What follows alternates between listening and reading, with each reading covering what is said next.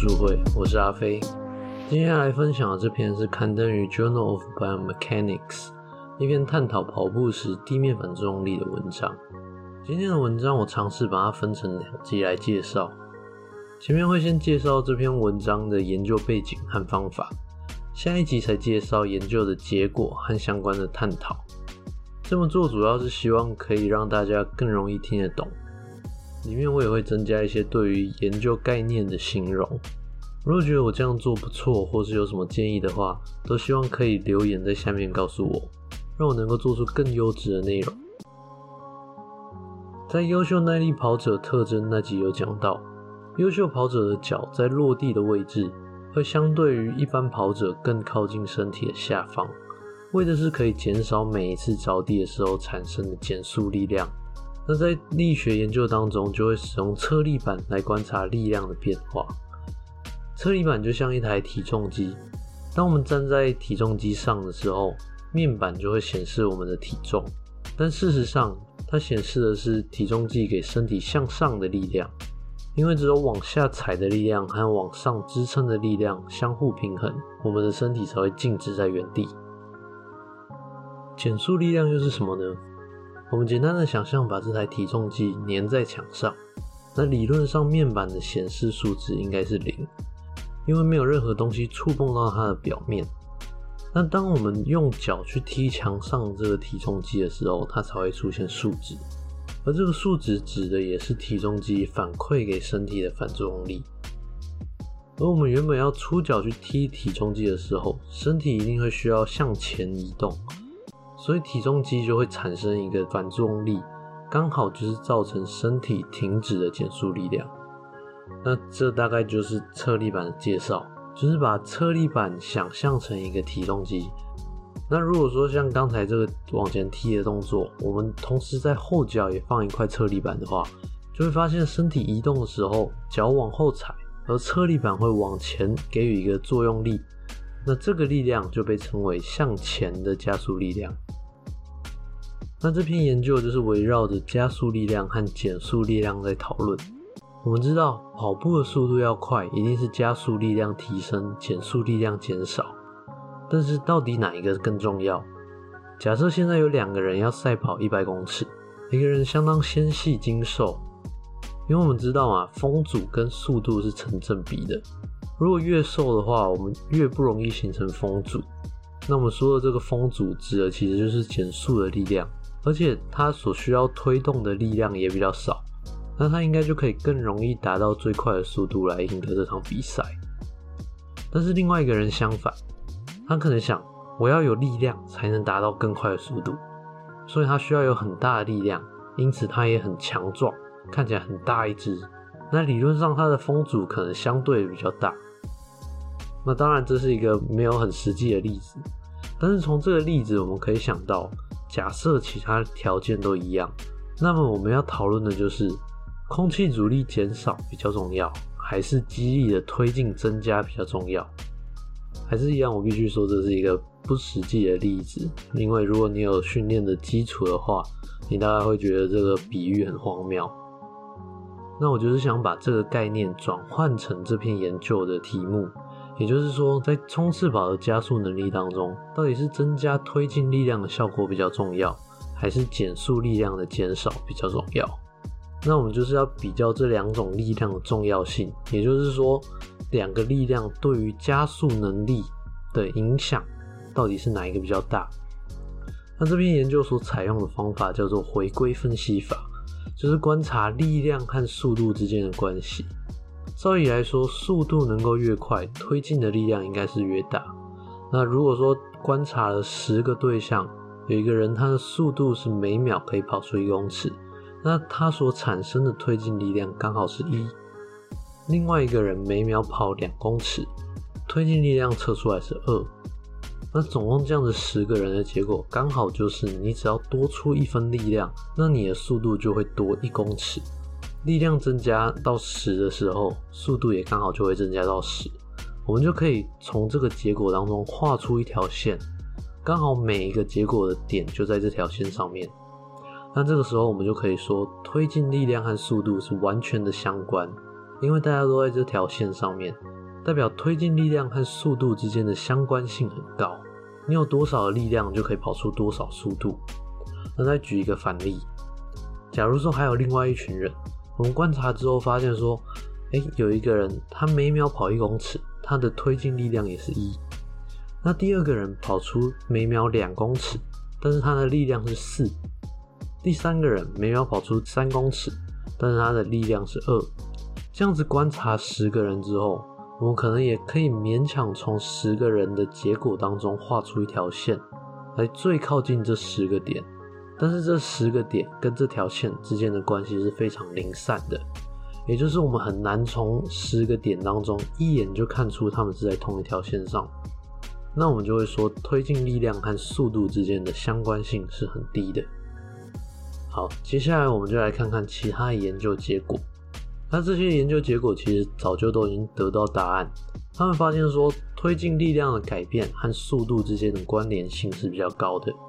也就是说，推进力量的重要性是比较高的。但是他们所招募的测验对象是非精英跑者，也就是一般的校队啊，或者是持续运动的人。所以这些研究也提出来说，到底会不会反而说精英跑者其实会更倾向于减少刹车力量，而不是借由增加更多的推进力量？因为可能说每个精英跑者他们都已经有足够强大的力量，但是减少更多阻力的话，可能对他们速度是有差的。他们也认为说，毕竟不同层级选手的经验和所受到的训练都是会有差的，而且。大部分的研究都是评估个别几部的运动特征，主要是因为要分析地面反作用力，需要使用到车力板。那除了车力板的价格很高以外，车力板在使用的时候也需要被固定在地板上面，它不会像一般的体重机一样可以随便拿来拿去，而且它必须要确保表面的水平，因为稍微倾斜都可能造成它的分力而产生数值的不正确。那这些原因都让车力板的使用上是有一定的限制，让大部分的研究可以观察到的步数都很少。那在这篇研究当中，他们的目标同样是要探讨在跑步的加速期间、着地期间的前后方向地面反作用力和垂直方向地面反作用力对于跑步速度的影响。不同的是，他们招募到了非常高层级的选手，当中包括国际级的选手。还有法国国家级别的次精英选手，他们的一百公尺成绩都在九秒九五到十秒六零之间。那在检测过程当中，他们也会观测整个运动过程的跑步速度，来确认他们资料的有效性，并且他们总共分析了从起跑开始四十公尺的每一步地面反作用力。那其实他们总共只有使用六块测力板。那这六块测力板大约可以测量到五到十公尺的距离。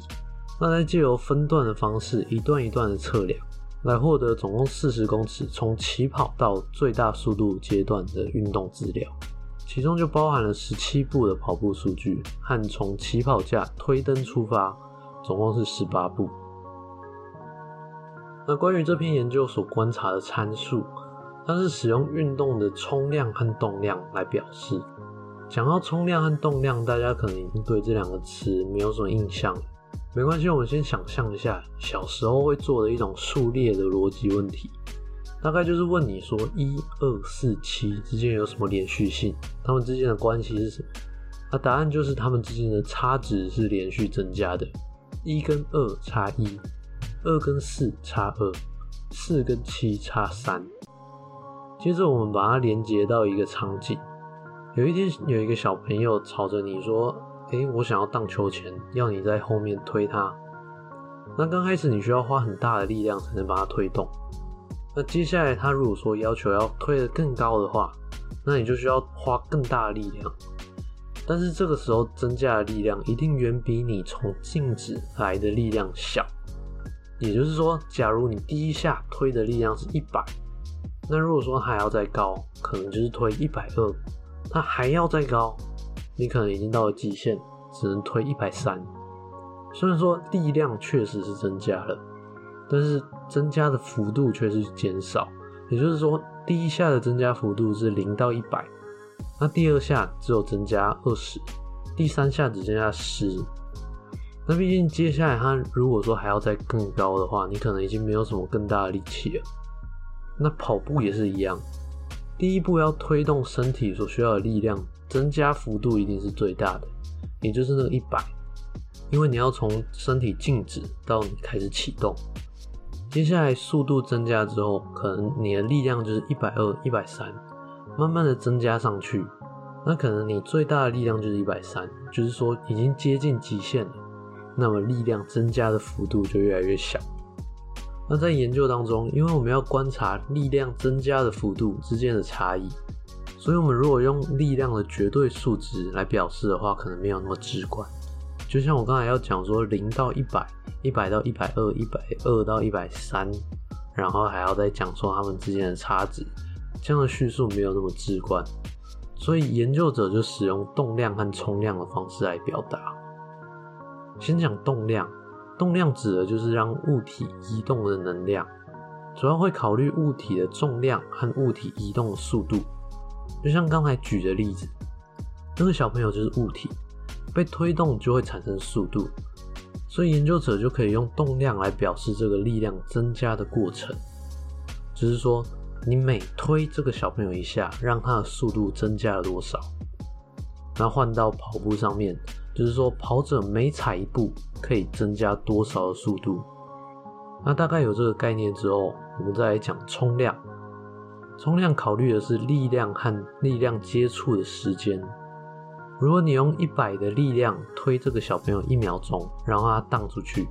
跟你用两百的力量一样接触一秒钟，荡出去的高度一定是比较高的，因为你所产生的冲量比较大。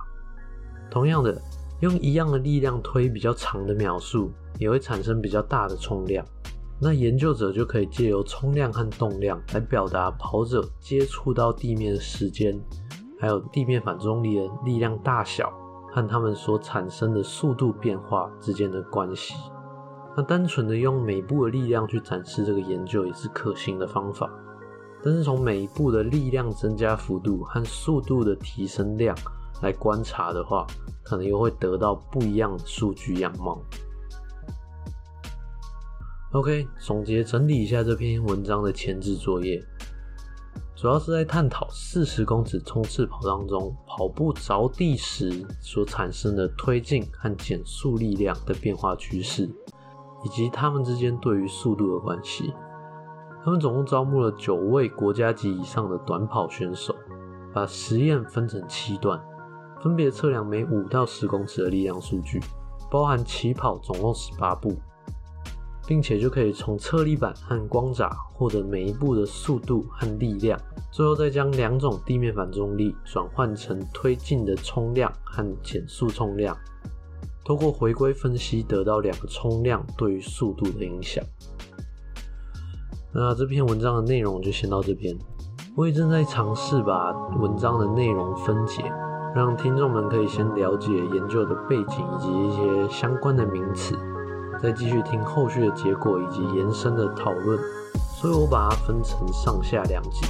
但是应该会是两集一起上架。那最后，如果你对于文章本身或者是我的解说内容架构有任何想法或建议的话，都欢迎到 Apple Podcast 留言，或者是写 email 跟我说。那如果觉得我的节目不错的话，也可以帮我评分、订阅。我是阿飞，我们下次见，拜拜。